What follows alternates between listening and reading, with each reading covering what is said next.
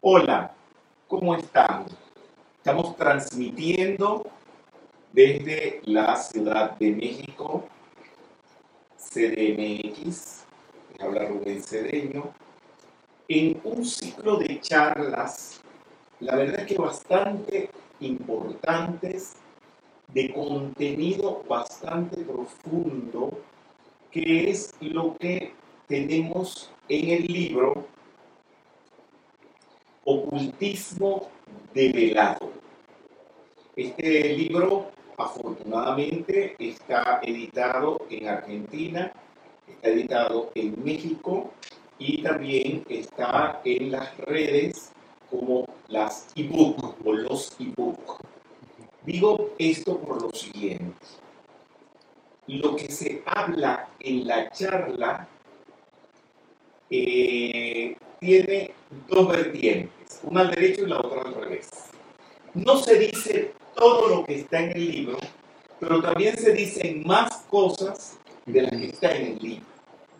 Pero el libro siempre es la fuente de instrucción, porque estos términos, estas palabras, todo esto, a veces, con la primera vez que se escucha, no se llega a comprender completamente.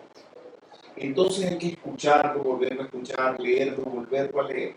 Y se lo dice la persona que, por supuesto, está trabajando con todo esto, que a mí me ha tardado toda una vida llegar a esto. Esto no fue que me lo estudié ayer y hice un corta y pega y armé esta conferencia. Eso no se puede hacer con esto porque no son conocimientos intelectuales, son conocimientos de vida. Nos toca analizar el LAMRIM y ustedes dirán, pero ¿de dónde Rubén saca esas cosas? Bien, a veces estas cosas no las descubre por referencias. No fue que nadie me dijo, léete el LAMRIM. No se lo he escuchado a nadie no es un libro popular. Pero Elena Petrovna Blavatsky lo tenía de cabecera. Ella vivía viajando y en aquella época pues no se podían tener los libros en computadora, que hoy en una gran facilidad. Ella tenía que cargar mucho equipaje y no podía cargar con muchos libros. Y el único libro que ella llevaba era el Lamprey. Una persona de su nivel, de su sabiduría, de su seriedad, de su extrema espiritualidad, que llevara el Lamrim encima, es como para decir qué tiene el Lamrim. Algo debe tener porque una persona que sus amistades del diario convivir eran el señor Uthumi, el señor Moria y Dualcol, por nombrar algunos, porque ella hablaba con ellos constantemente, no eran canalizaciones.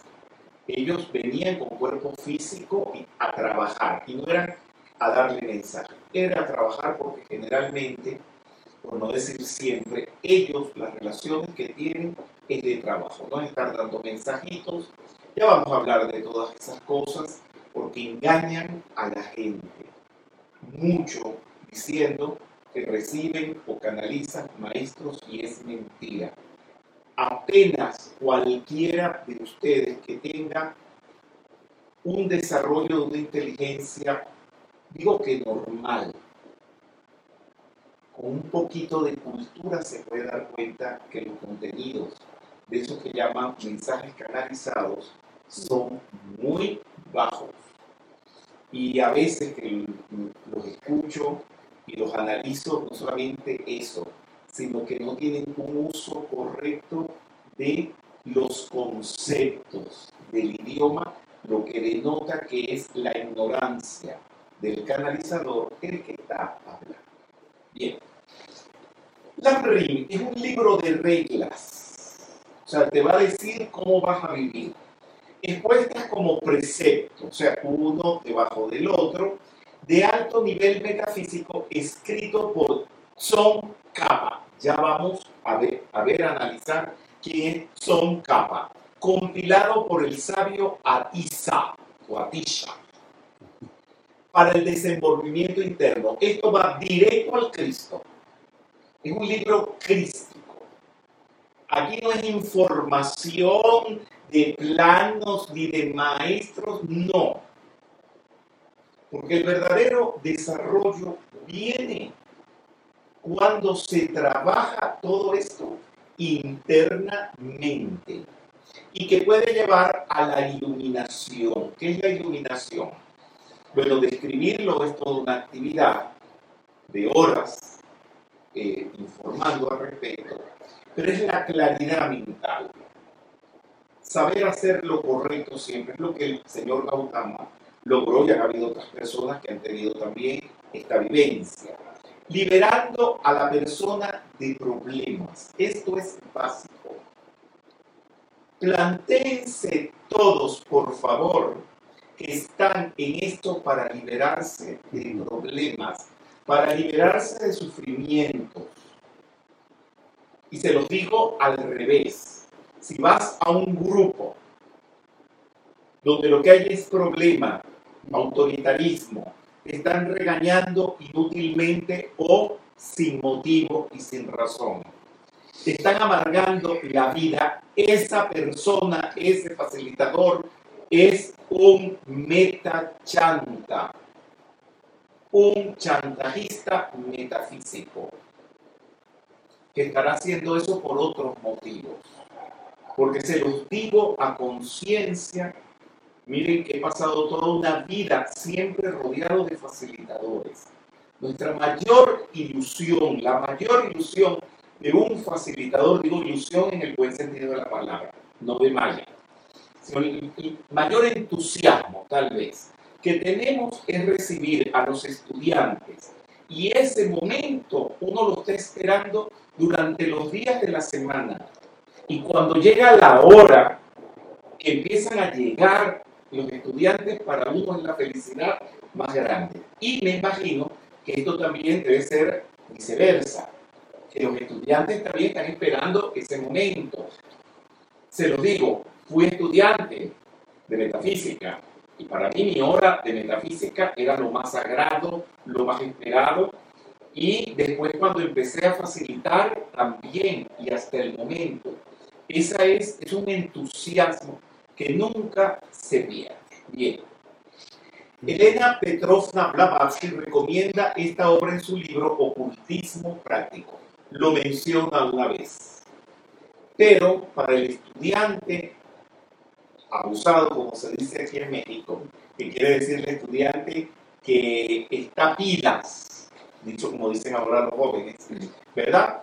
Eh, con que te diga el maestro una sola vez, uno tiene que atisbar del maestro la señal más leve, siempre.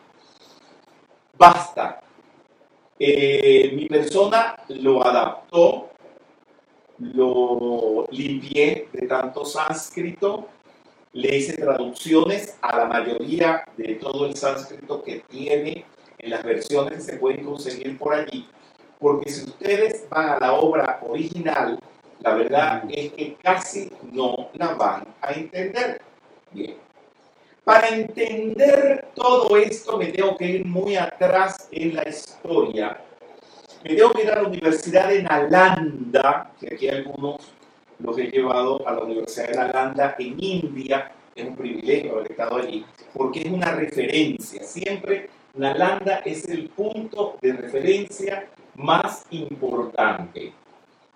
Vamos a abrir un poquito porque este, empieza a hacer calor. Y aunque se meta un poco de ruido, pero sí, es importante estar fresco. Muy bien. Nalanda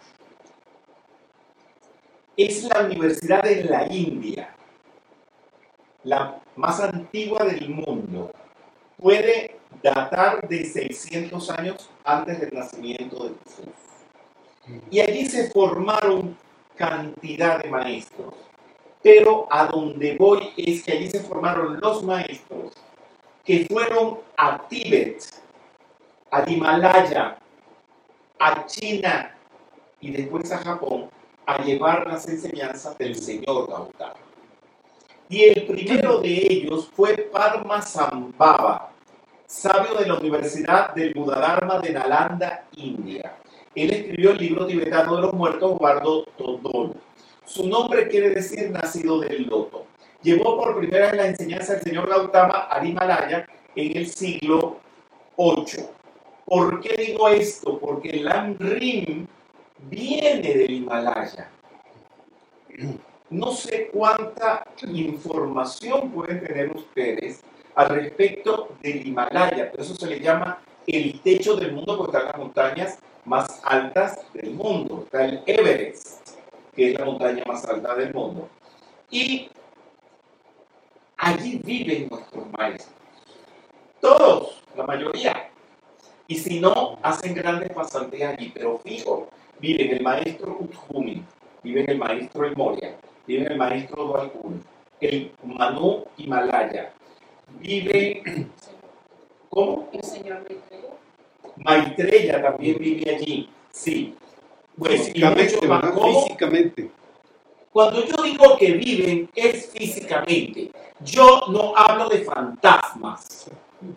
Yo estoy en contra del fantasmerío en que han convertido a los maestros ascendidos. Yo hablo de maestros que se tocan, que se ven y que no están dando mensajes ni perdiendo tiempo con esas tonterías. Maestros, nuestros maestros, lo que estoy nombrando, no son fantasmas. No trabajan en sesiones de espiritismo comunicando mensajes a nadie. Son hombres y mujeres serios, serios, tan serios como puede ser un erudito de una universidad. No como puede ser un erudito. Ellos son más que un erudito de una universidad. ¿Me entienden? Sí. Bien. Entonces, Blavatsky, toda esta gente han trabajado con ellos. Ellos tienen sus casas. Señores, la foto, la foto no, la pintura que he tenido a bien dirigirle el pincel, porque soy pintor, todos lo saben, pintor no de brocha gorda, sino de pinceles, ¿verdad? Eh, le he dirigido un cuadro porque Blavatsky dice que, lo dice en ocultismo práctico, que uno en la mañana, en la meditación, debe visualizar al maestro de uno en Samadhi. A mí no me estén preguntando cuál es el maestro de ustedes. O sea, como que me preguntaran, y Rubén, dime cuál es la novia, tu, la novia mía, o dime quién es el novio mío. Es un absurdo, ¿verdad? Sí. Sí. Bueno, tener un maestro es más tangible y más palpable que tener una pareja. Entonces, ah, pero es que yo no sé quién es mi maestro. Pues lo mismo decir, yo no sé quién es mi novia, o quién es mi novio, o quién es mi pareja. Bueno, pues entonces la gente entonces no lo tiene. O búscate uno por allí. Eso también se vale. ¿Cuánta gente no hay por allí? Con el dicho agarrando aunque sea fallo. Bueno, aplíquenselo al maestro, agarrando que sea fallo. No tengo maestro, pues yo me voy a agarrar uno. Y ahí te ves la foto de todo el que te caiga mejor. Yo tengo, te- es que de verdad tengo la situación, yo creo que aquí puedo nombrar. Tengo la situación de Marina Pérez. Hace 32 años estábamos dando conferencias en un lugar es para puras conferencias, que es el Central Park o el Parque Central en Caracas. Y habíamos, yo había mandado a pintar una foto del Moria del tamaño de la pared en una tela. Y Marena, ella no andaba buscando a Dios, ni metafísica, ni nada mística. Ella andaba buscando otra cosa. Y a mí no me pregunten porque no se lo voy a decir. Nos imaginamos, Entonces, ¿qué dijiste? que sí nos imaginamos que buscaba. Bueno, se, queda, se lo imagina, pero se queda callado. Sí. Bien. Ella pasó por la puerta Y cuando ella vio la foto del Moria, dijo, pero qué hombre tan bueno. Eso debe ser que ese hombre va a hablar aquí. Y se metió. Bueno, la tuve que decepcionar porque aparecí yo.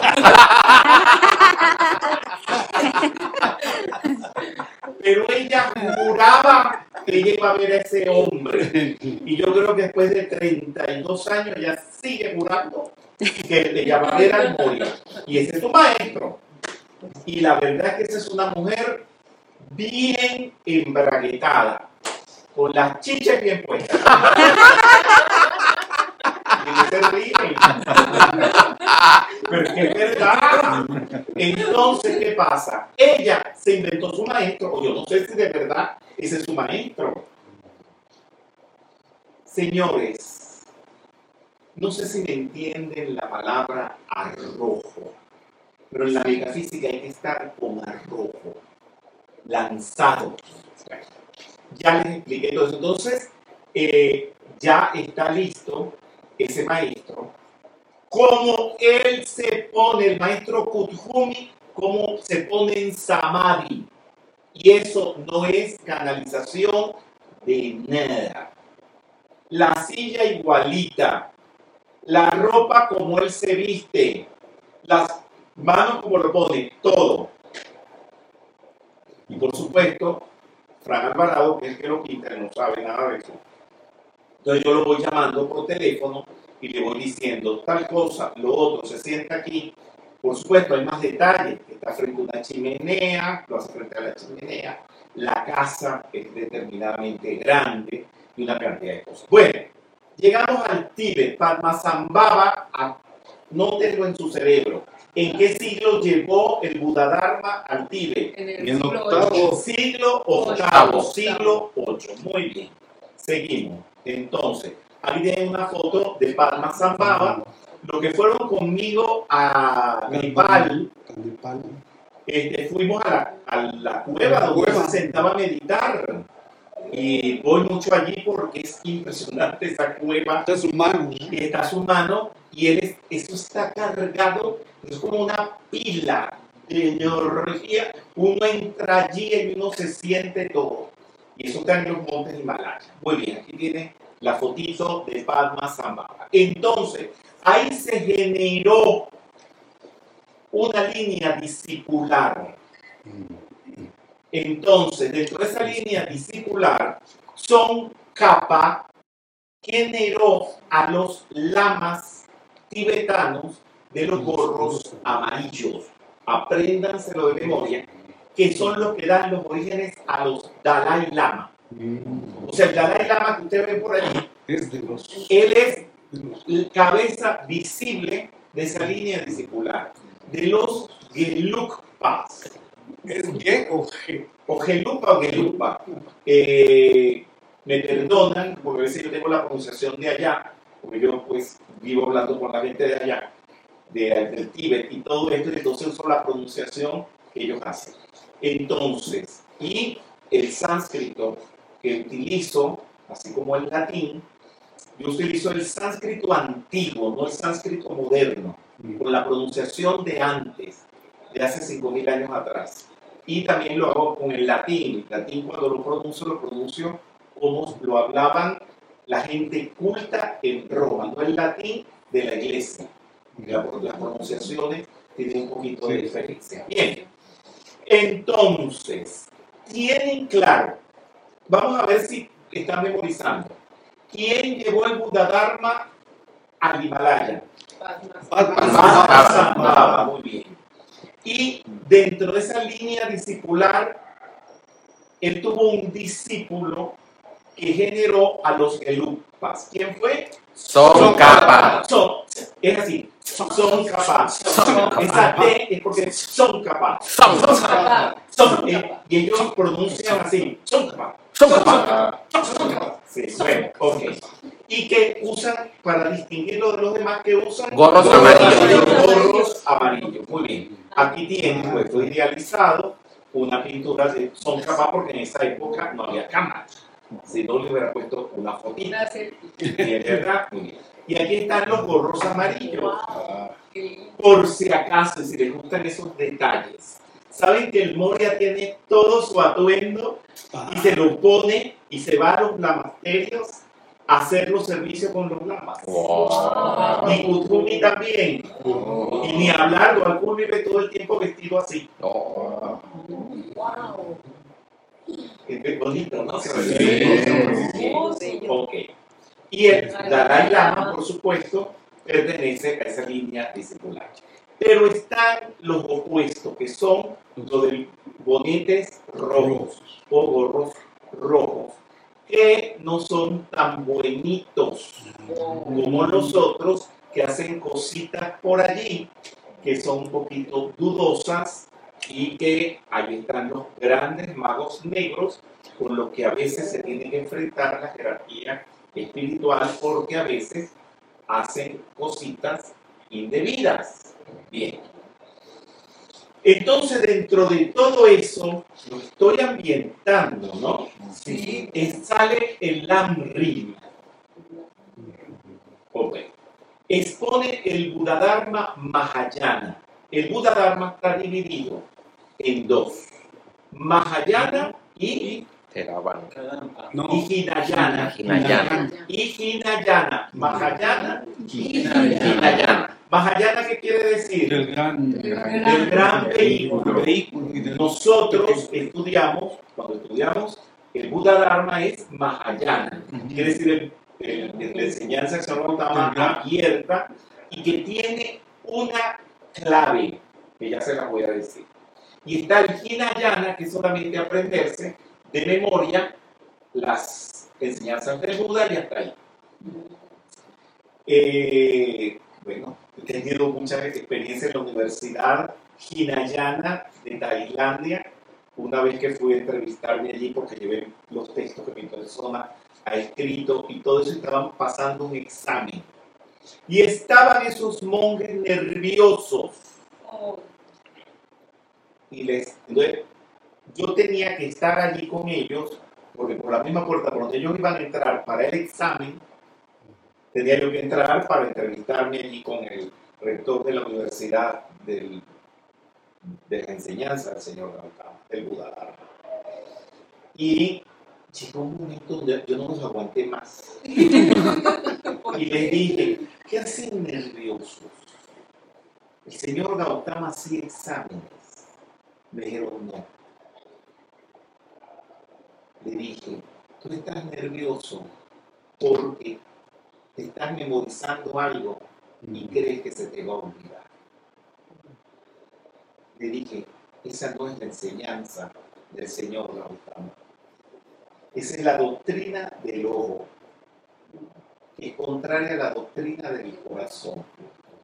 Hablen con el corazón digan lo que sienten. Ellos no me entendieron. No porque no me entendieron, no porque no me entendieron el idioma. Yo se lo estaba hablando bien clarito y lo que se tenía que decir en, en Pali, el idioma que Gautama se lo decía en Pali. Entonces, les di la cara. Que ellos lo que tienen metido aquí en el cerebro es hablar y repetir palabras como hacen tantos cristianos también con las enseñanzas de Jesús. Que lo que hacen es aprenderse lo que dice la Biblia, el capítulo tal, el versículo Marcos 14, 16, no sé cuánto, y la práctica, nada. Salen, después se emborrachan, tratan mal a la gente. ¿Cuántos hay por allí que uno ve los videos hablando mal de las sectas, hablando mal de la nueva era? ¿Y dónde está la compasión? ¿Dónde está el amor, la tolerancia, el respeto a las creencias de los demás? Ah, pero son cristianos. No estoy juzgando a todos los cristianos, porque soy cristiano también, soy católico y conozco gente que practica el cristianismo. Pero como hay una cosa, pues también hay la otra. Vamos a ver. Este es la tradición Kadampa. K, enseñanza del señor Gautama. La palabra, la prefijo K K. eh, quiere decir enseñanza del señor Gautama. Y Dampa quiere decir meditaciones realizadas por Atisha. La tradición Kadampa es la tradición de la enseñanza del señor Gautama meditadas por el señor o el maestro Atisha. Las enseñanzas del señor Gautama meditadas y practicadas por el sabio Atisha. Este es Atisha. Bien. Entonces, el Ring contempla tres tipos de practicantes. Vamos a ver ustedes dónde encajan. Intención inferior. Son los egoístas que buscan una mejor vida. Ah, vengo para la metafísica porque allí me enseñan rituales, que bueno, que no los enseñamos, pero hay gente que lo cree. Eh, y ahí no me enseñan eh, decretos para arreglar mi vida, para conseguir una buena pareja, para tener dinero, para esto, para lo otro. Esos son los de la intención inferior. Los de la intención media son los que quieren el nirvana. Pero eso sigue siendo egoísta, porque están pensando en ellos. Y la intención superior son los inegoístas, que buscan liberar a los demás del sufrimiento. Aquí es donde me quiero canalizar toda la intención de esta charla, de que no sé ustedes, pero mi persona hace todo este esfuerzo de las conferencias, los libros, todo, las grabaciones, los videos, es por liberar a la gente del sufrimiento. Hay gente que sufre. Aquí en México hay gente que sufre. Aquí maltratan a los niños, les pegan para que vayan a trabajar a la calle y encima esos son raptados. Aquí hay mafias, pero no solamente aquí, las hay en toda América, las hay en Europa, las hay en Asia, no te digo en el África, también en todas partes lo hay. Y nosotros, con nuestro tratamiento, con nuestra enseñanza, podemos aliviar esto, eso. ¿Me van comprendiendo? Sí. Y la intención superior es inegoísta, que busca la liberación de todos los seres con la práctica del bodhicitta. ¿Qué es la práctica del bodhicitta? La iluminación a través de los votos del bodhisattva. Marcan el camino a seguir para los más puros, sinceros y rea- le- reales estudiantes de la enseñanza. ¿Dónde van los votos del bodhisattva? Bodhisattva es Kuthumi, es un bodhisattva. Es un gradito antes de llegar a ser un Buda, un iluminado. Primero que nada, procurar la salvación de todos los seres sensibles, pero no de palabra, sino de hechos. Salir a la calle, hacer eso. Producir la destrucción de todas las, pasio- las pasiones samsáricas de sí mismo. ¿Cuáles son pasiones samsáricas? Samsara es la rueda de la vida. Estar enredado en la vida, en las cosas pues, de la vida. Comprender y luego enseñar la verdad a los demás. Colocar a los demás en el sendero que conduce a la iluminación. Y aquí viene el punto más importante. No ascender hasta haber hecho ascender al resto de los seres humanos. O sea, es un compromiso de por vida. No sé si decirles todo esto les puede causar preocupación, pero uno está en esto porque le gusta. Me pasó la última charla pública que di por estas redes con una persona que solamente le he visto una vez en la vida, pero me escribe más o menos frecuentemente. Y después de la charla, me decía que se deprimía, que se sentía mal, que no se sentía bien consigo mismo porque no podía poner en práctica toda la metafísica, porque estaba enferma, porque esto o porque lo otro. Y sentía que no era sincera. A mí me provocaba decirle tantas cosas. Era el tutorial de pilares de la metafísica. Señores, les quiero decir algo. A mí me provocaba decirle a esa persona, bienvenida al club, de los que no tenemos realizado nada de esto. Pero ¿qué les voy a decir? Si aquí llaman por teléfono a ustedes, los que están aquí sentados, a decirles que yo no pongo en práctica la metafísica. Y llaman a los caraqueños a decirles que yo lo que estoy interesado es en vender libros. Señores, mi papá y mi mamá me criaron a mí y me educaron esta educación que tengo como comerciantes. Eran los distribuidores de las pastas alimenticias más importantes de Caracas, de Venezuela, y tenían todo el mercado de toda Caracas. Eran los distribuidores y tenían cubiertos los puestos de los mercados de toda Caracas. Soy hijo de comerciantes. Y tú sabes qué? Ser comerciante es no ser ladrón. Yo no soy ladrón, porque mi padre y mi madre me enseñaron el comercio. No vivo de los libros, pero si viviera y todos los que viven de los libros, de la venta de libros de metafísica, están viviendo legalmente. Yo tengo aquí presente a mis abogados que están llevando también el control de los impuestos. Eso no tiene nada de malo. Malo es robar. Y si llaman, porque llaman aquí a decir que no pongo en práctica la metafísica, y se los dije el otro día, no la pongo en práctica. Y por ahí tengo un toc toc, medio en chiste y medio en serio, donde dice, me critican porque no pongo en práctica la metafísica, porque yo me metí en la metafísica para no ponerla en práctica. Señores, por eso no se preocupen, que aquí ninguno está realizado. Nosotros hablamos de todas estas maravillas, es haciendo un esfuerzo, un recto esfuerzo para vivir de acuerdo a eso. Y que Connie Méndez nos ha dado unas técnicas, que yo trato la misma técnica de adaptarlas de diferentes formas para que todo esto sea más fácil.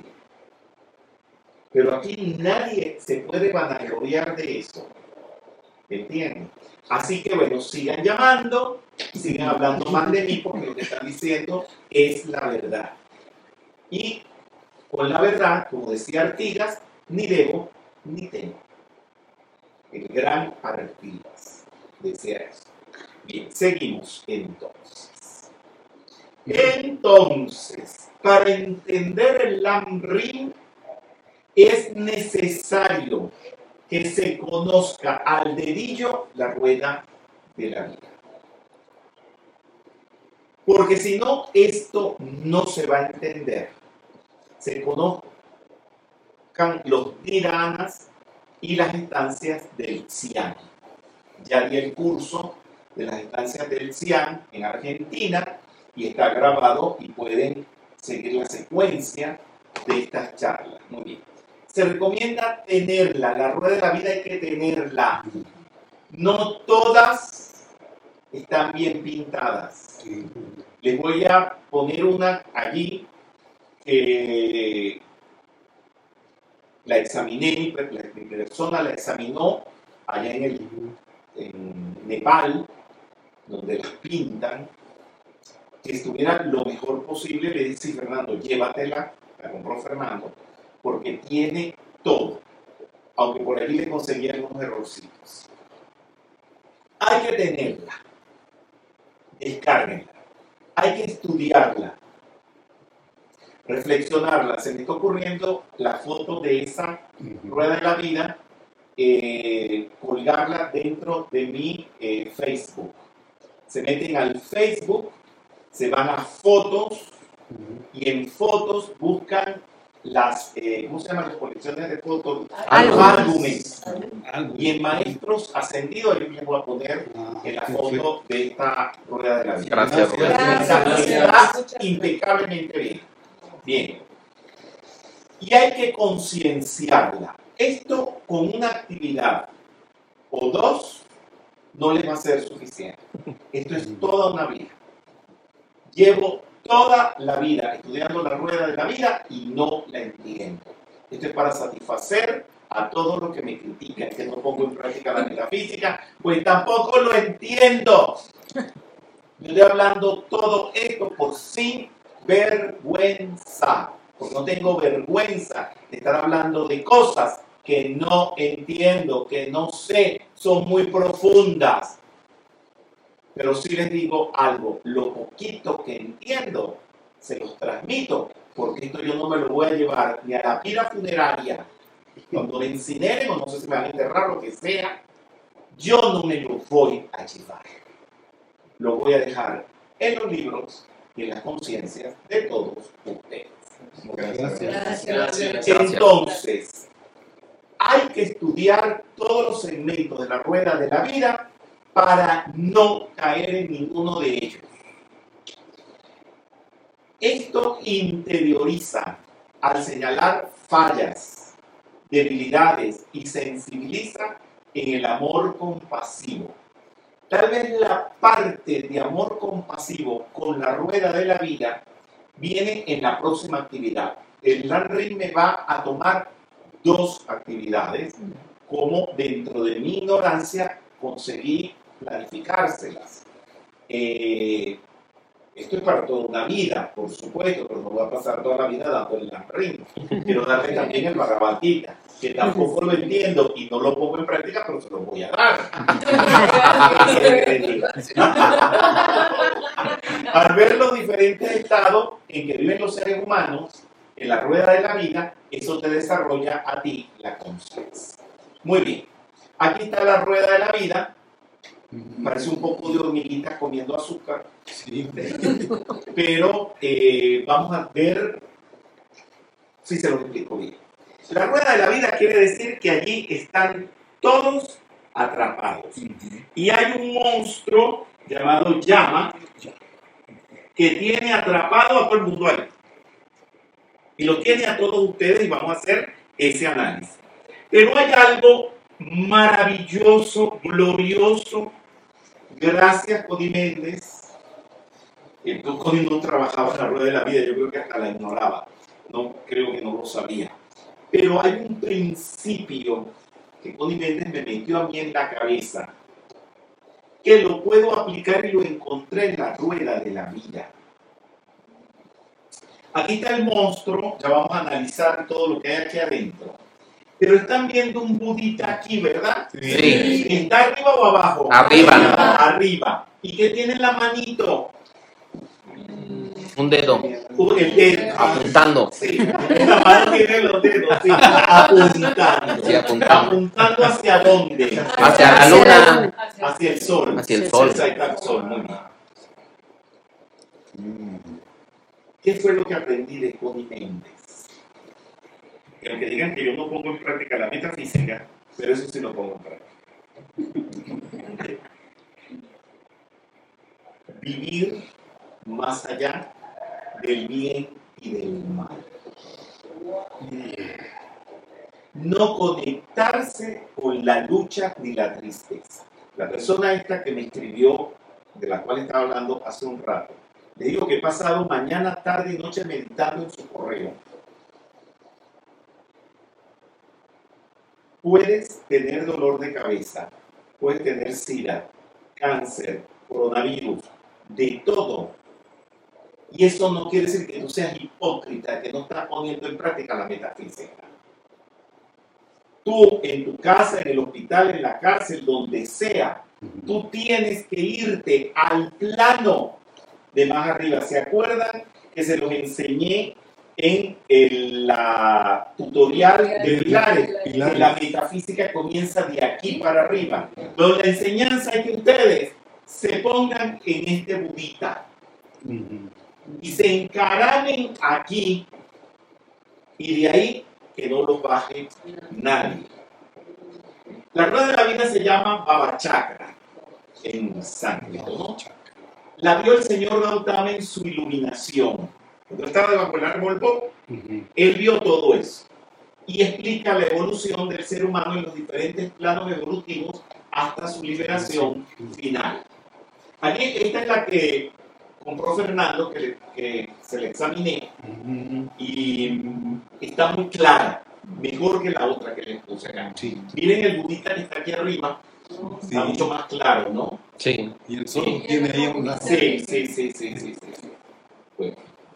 Vamos a ver, léame esto. Donde está tu mente estás tú. Lo que tú piensas y sientes se manifiesta.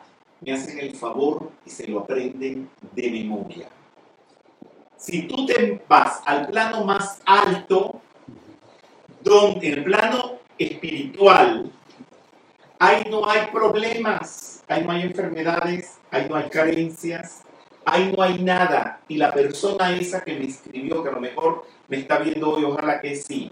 Mi amor, te puedes estar muriendo de cualquier enfermedad, pon tu mente arriba y ya veremos. ¿O es que ustedes se creen que yo no me enfermo o que no me he enfermado? Me ha dado de todo.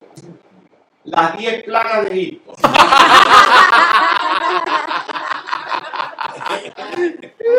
y muchas de esas plagas todavía estoy luchando con ellas para, para, bueno, para seguir viviendo.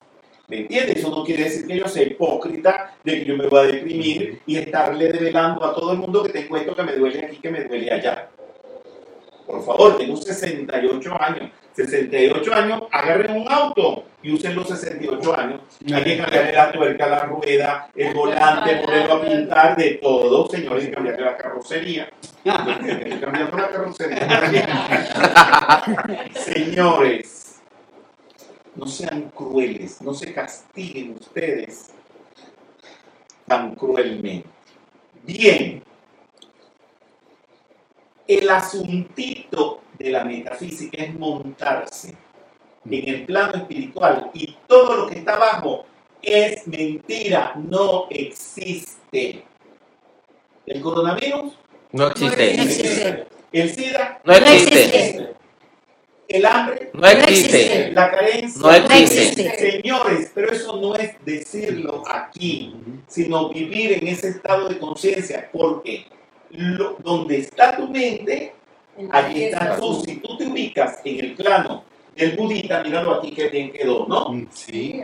Señores, de ahí no te baja nadie, pero si tú te bajas, te conectas con el plano de, La luna. de la lucha. ¿Me van entendiendo? Sí. Bien, entonces, el, el decreto es, mi Mi mente y yo estamos en el plano celestial, pensando, sintiendo y manifestando solo perfección, belleza y armonía. de ahí no me los baja nadie. Es como decía la santa, ¿no? ¿Qué Nada te turbe. Nada te turbe, nada te espante. Exactamente.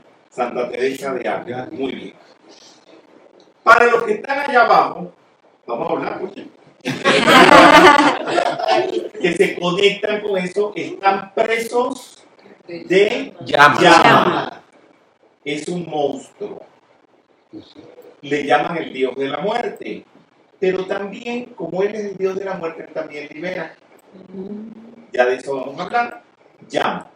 Dios de la muerte, la materia, el engaño, la seducción, la ilusión o maya. Produce los sufrimientos, conduce a la muerte del cuerpo y del alma. Entonces vamos a ver ahora Maya Bindu. Maya, este término lo acuñé, lo acuñó mi persona para la rueda de la vida, no lo he leído en ninguna parte. Bindu es núcleo, centro, Centro. punto, y Maya, ilusión, el centro de la ilusión. El punto central de la mentira. Contrario a la llama triple, el deseo es un gallo, la ignorancia un cerdo y la violencia una serpiente. Y aquí la tiene, esto es el Maya Bindu. Y aquí vemos a la gente naciendo, llegando a adultos dando vueltas alrededor de eso, pero aquí está un budita. Lo que quiere decir que tú te puedes encontrar en la vida el camino de la metafísica y salir de esa rueda. En todas las partes de la rueda de la vida van a encontrar un budita. Y aquí están el gallo, el puerco y la serpiente, que es lo contrario de la triseña. Tenemos una triseña. Déjame buscar. Gracias. Bien, aquí está.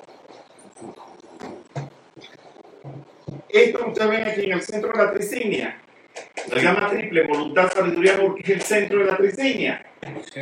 Esta es la triseña al revés. ¿Ven? Esa es la llama triple al revés. ¿Me entendieron? Sí. Sí. Bien, bien. ¿Les quedó claro esta parte? Sí. Señores, si ustedes van eh, comprendiendo todo, al final van a entender toda la rueda de la vida. Dime la pregunta, por favor. Dice Yolanda Rivera, Dime. ¿llama sería igual que el ego? ¿Cómo, cómo? ¿Llama sería igual que el ego? El ego tuyo es el Dios de la muerte. El ego tuyo. El ego tuyo está apresado por llama, pero llama es toda la suma de la maldad de la vida. A menos que esa persona, como todo es mente, lo que tú piensas se manifiesta. Si tú te crees llama, tú eres llama. Llama Llama violeta. violeta. Llama violeta. Llama a violeta. Bien. ¿Va- ¿Me van siguiendo? Sí. Bien. La serpiente es el no rayo azul, la mala voluntad.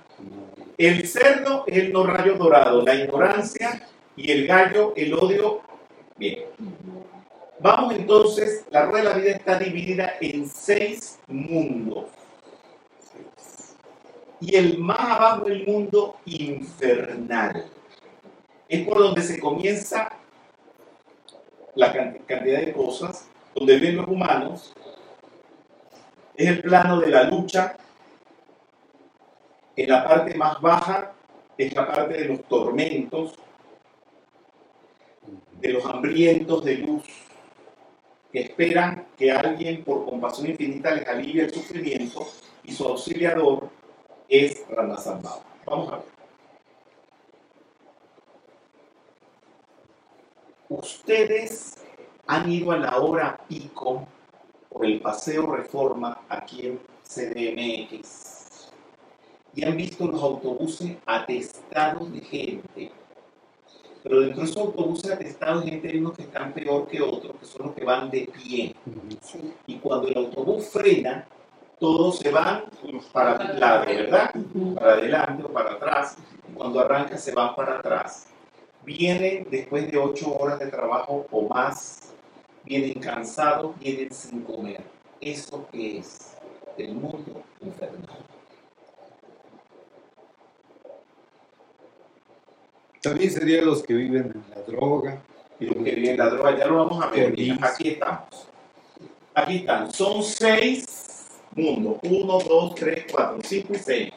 El mundo infernal está aquí abajo. Señores, fui adolescente. No podía manejar porque era menor de edad.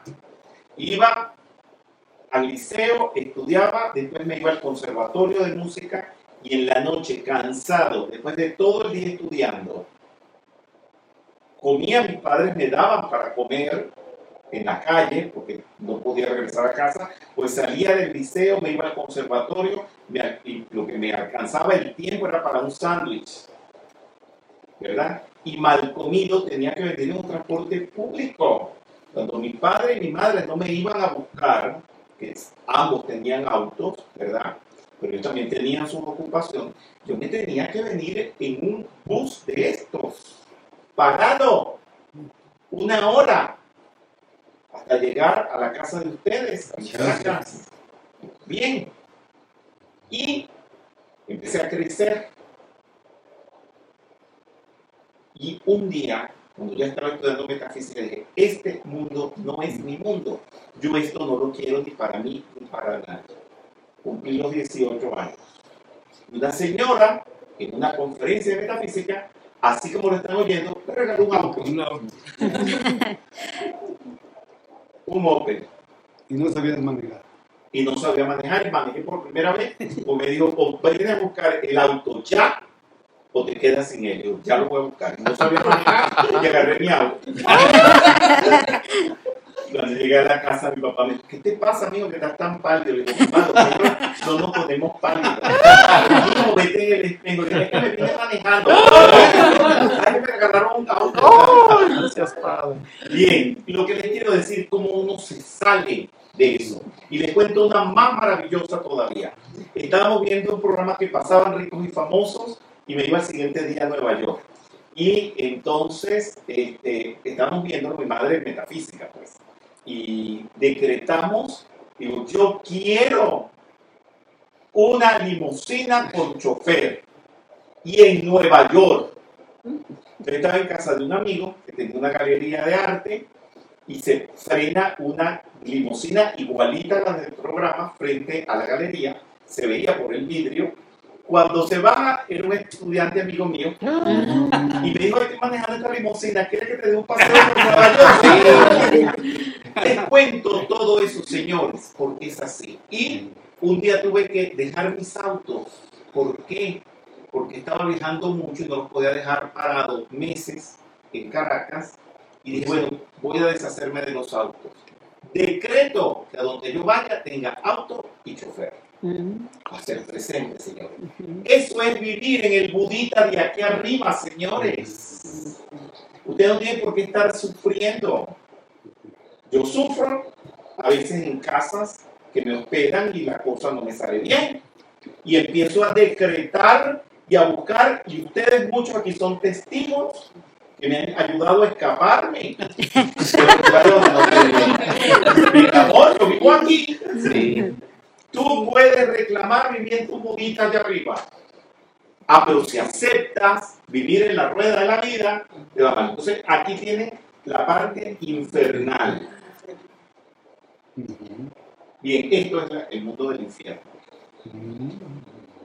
Cuando la pareja te da patadas, las guerras, la viuda amargada, borracho en una rocola. ¿Cómo le dicen acá la rocola? Sí, rocola. rocola, desesperado, los terremotos, las bombas atómicas, las guerras, los heridos, el, el volcán, el popo. Yo, hablo- yo lo veo desde aquí. Yo le digo todos los días, mucho cuidado. cuidado, porque está haciendo gracia. Y a la madre de tierra que deje los temblores también, ya. La limosna, la brujería, los accidentes, los tornados, todas esas cosas. Ese es el mundo del infierno. ¿Qué le vas a decir? Le Le quito poder. Esto es mentira. Yo no estoy aquí. Yo vivo en el plano espiritual de mi divina presencia de Dios. Yo soy. Eso no es un decretico. Para estarlo haciendo, eso se tiene que llevar a la práctica. Entonces vamos a ver ahora el mundo de los tretas o de los hambrientos. Es la gente que está viendo a ver qué te quita, qué te agarre, qué te agarra.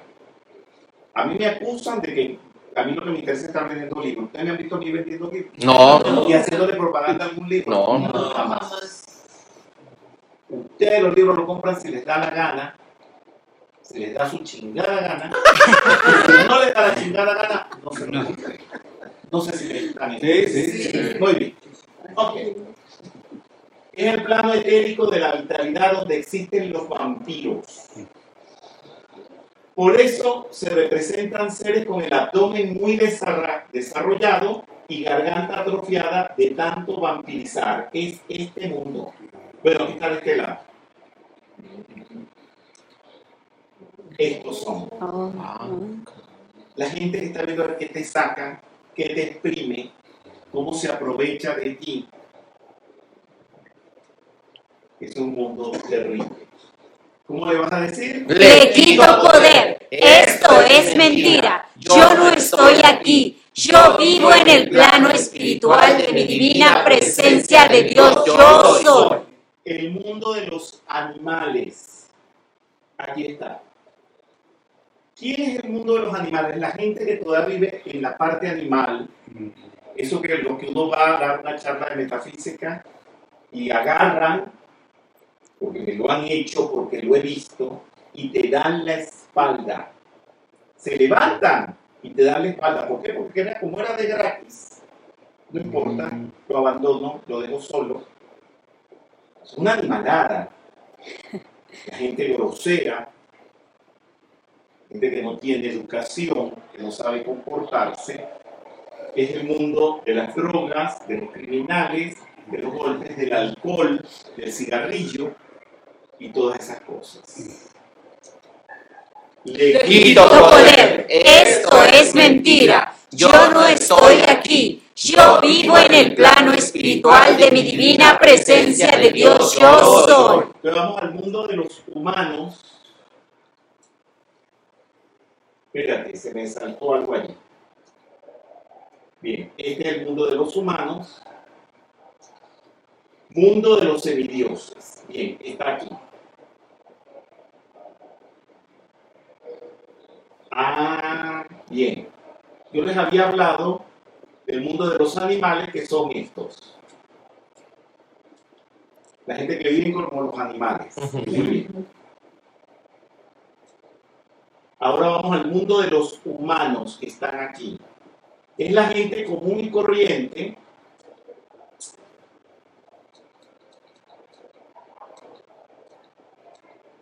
la gente común y corriente que no está tan mal como la de los otros tres mundos, pero tampoco están tan bien como los demás. La gente que sale a trotar, la gente que está en el gobierno, la gente que está en las empresas, que está en, en una cantidad de cosas. ¿Me entienden? Y ese mundo tampoco es agradable porque ustedes también están saliendo de él.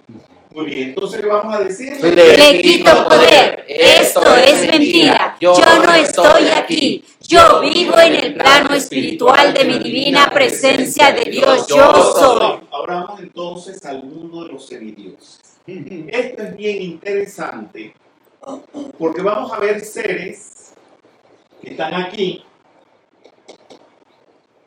Este mundo, de los, aquí está el de los humanos, aquí está el de los semidioses.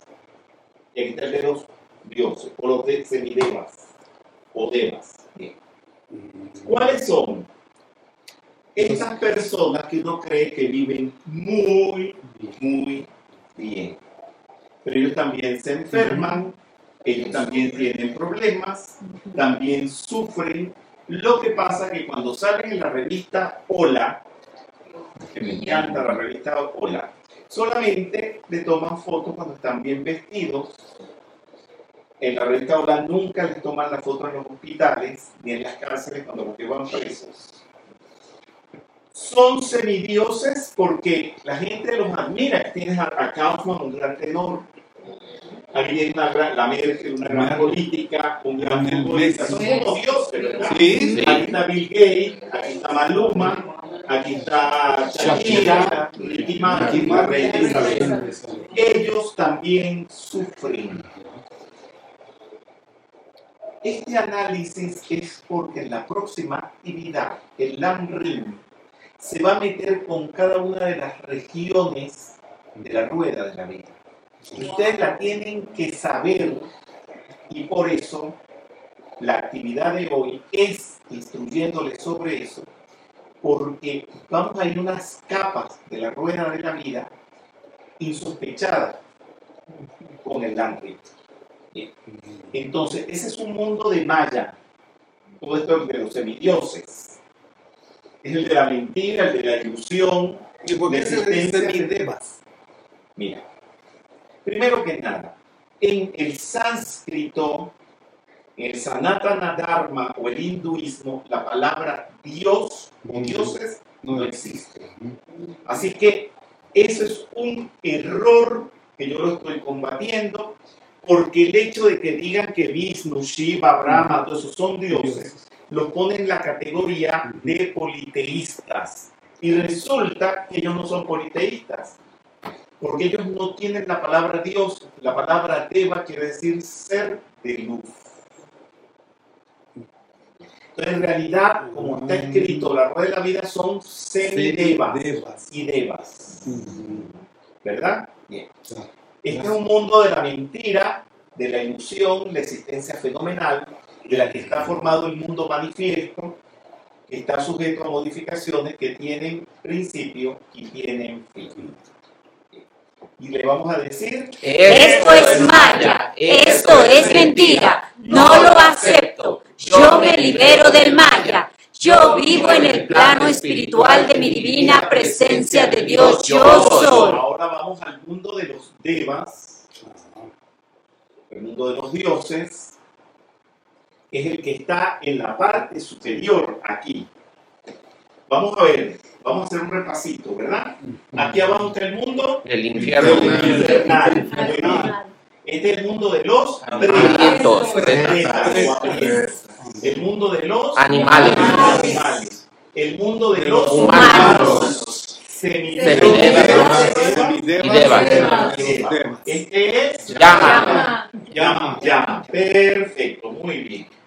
Aquí está el mundo de los dioses. Para que vean cómo la rueda de la vida abarca todo.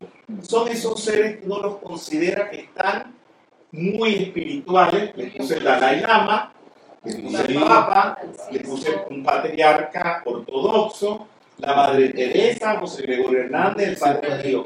Ellos también estuvieron presos o están presos en la rueda de la vida y no están libres. Y cuando los maestros encarnan, también están presos en la rueda de la vida, en las garras de llama. Pero ya saben que tú no te tienes por qué conectar ahí y te tienes que ir para arriba. Y la rueda de la vida tiene un aro que la circunda, que es, representan a los nitanas, que son 12 encadenamientos de la existencia, lo que nos encadena en la vida, que impiden el ascender. Conocerla y reacc- reaccionar positivamente ante ella llevan al contacto con tu Cristo interno y te llevan a la ascensión. Todas están concatenadas. Hay una pregunta. Bien, dime. Gabriela Ayala. Uno se encuentra en la rueda por cuestión de plan divino de perfección o por alejarse de ella. Gracias. Bien. ¿Alguna vez han recibido la clase del plan divino de perfección? Sí. Sí. ¿Qué es el plan divino de perfección? No solo que me conteste para que no se enrede y se haga mucho ruido. Eh, el plan divino de perfección es eh, lo que tienes que hacer lo que más te gusta, pues tienes que ser feliz con lo que tú haces. Dime, Lo que cada alma elige para realizar en la encarnación.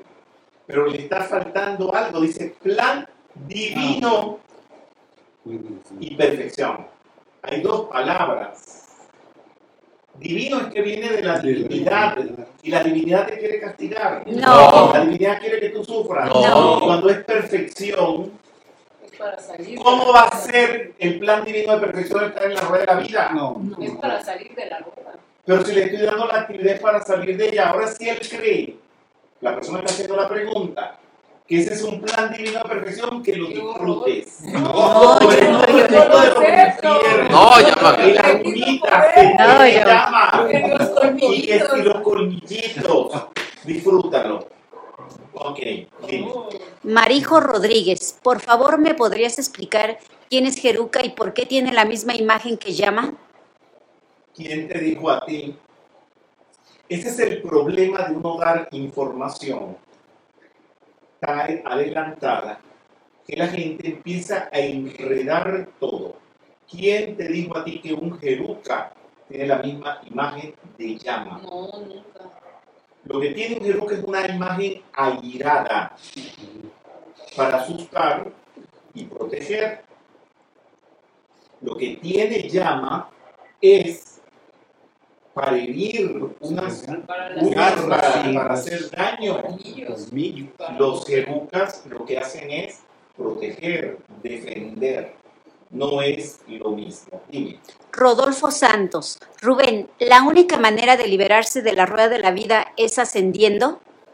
La única manera de liberarse se las dije antes de, en la misma actividad de hoy, vamos a ver si alguien se acuerda.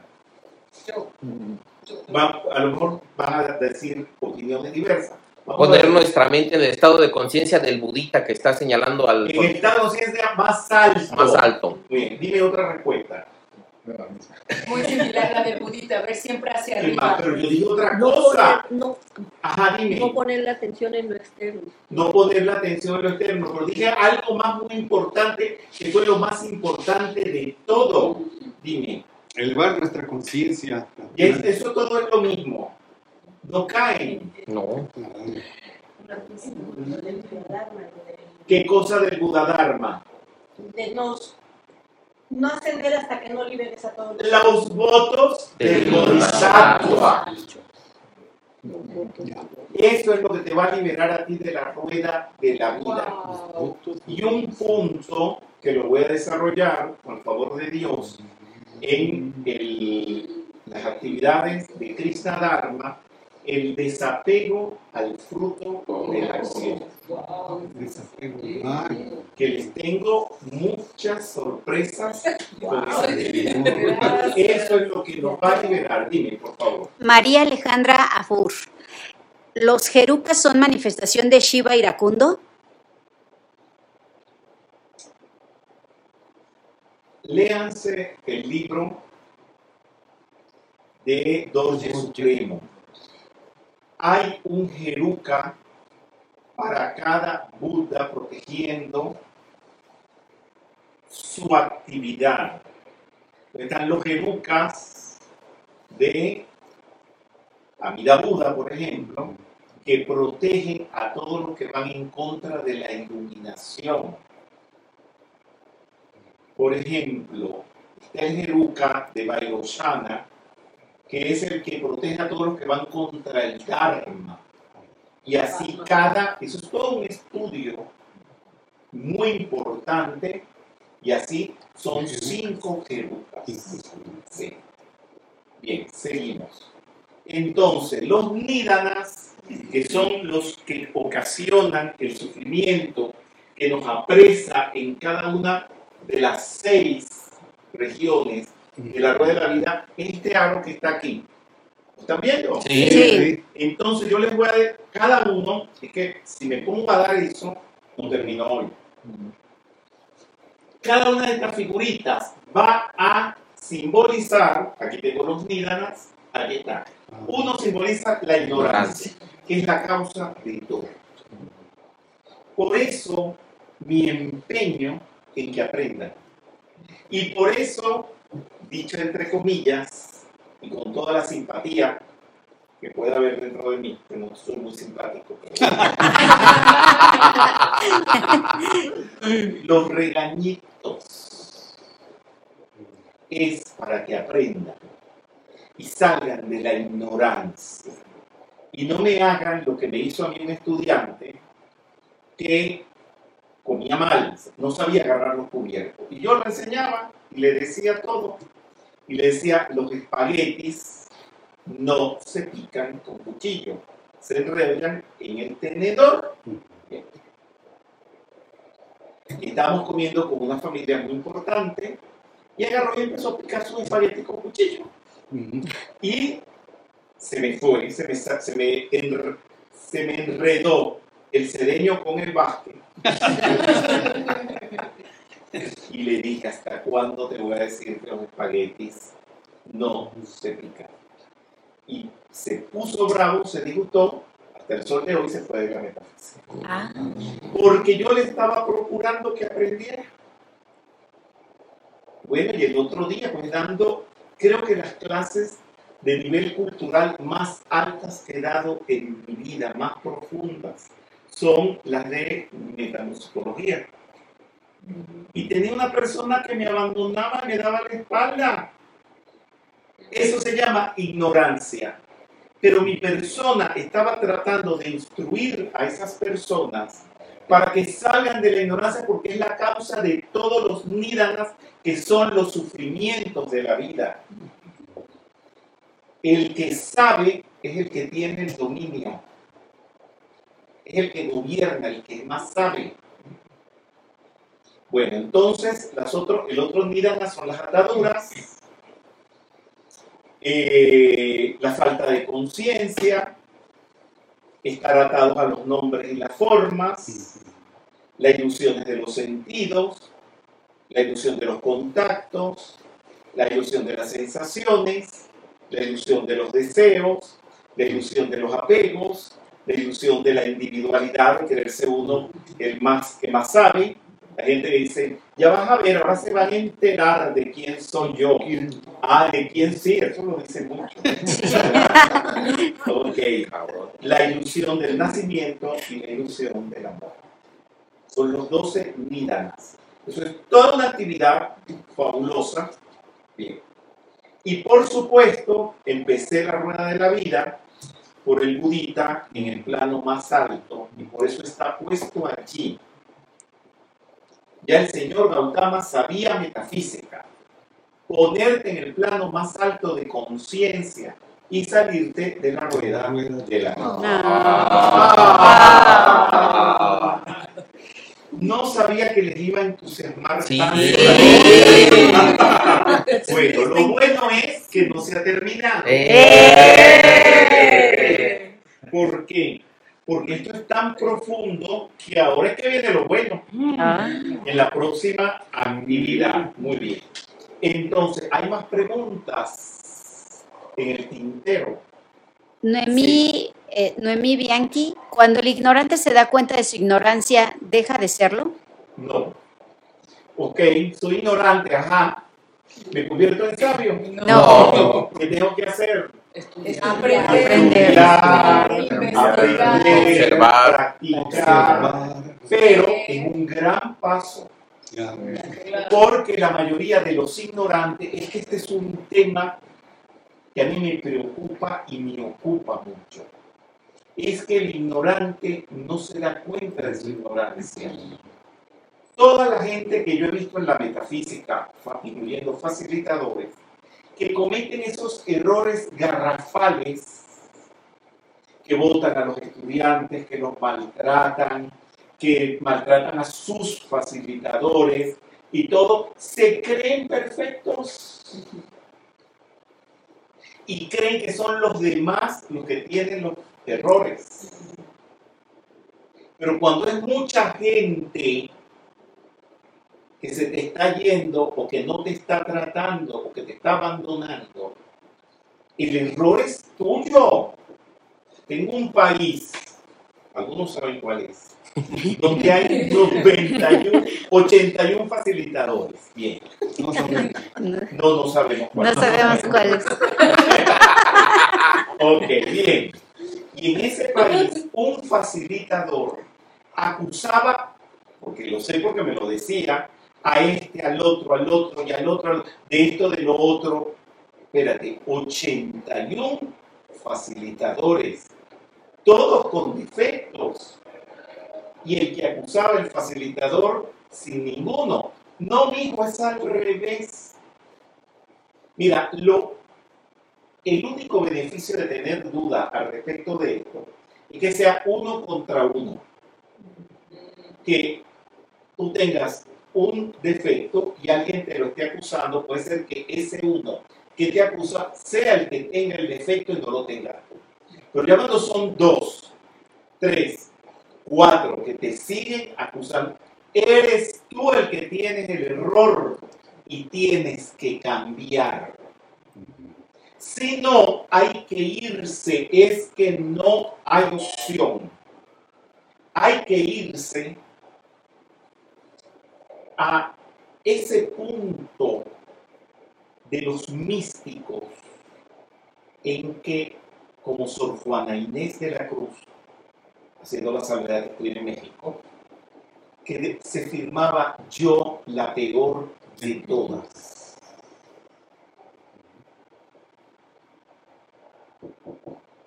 Entonces,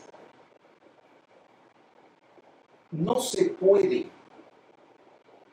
estar en esto creyéndose uno perfe- que la personalidad es perfecta. sino que hay que irse al plano superior y considerar que arriba es el único lugar donde hay perfección, pero que aquí abajo somos imperfectos. ¿Hay más preguntas? Gabriel Hernández. Para ayudar a la humanidad lo hacemos con solo colocarnos en el plano de Buda o además difundir el conocimiento. Para ayudar a la humanidad. ¿Se ve? Sí. Sí, También lo que estoy haciendo. Sí. Sí. Siempre tienes que remangar las mangas y tirarte a la calle a recoger enfermos, a recoger ignorantes y enseñarles la y darle la enseñanza del Dharma. Tú no puedes quedarte en la casa o hacer como hacen algunos facilitadores que comienzan los cursos y los dejan a mitad de camino. Como también agarran, que también lo hacen, que como no les va gente, abandonan los grupos y ponen otros discípulos que les den sus clases porque lo que quieren son salas llenas. Hay que irse a la calle a trabajar con la gente. ¿Alguna pregunta más? Bueno, gracias.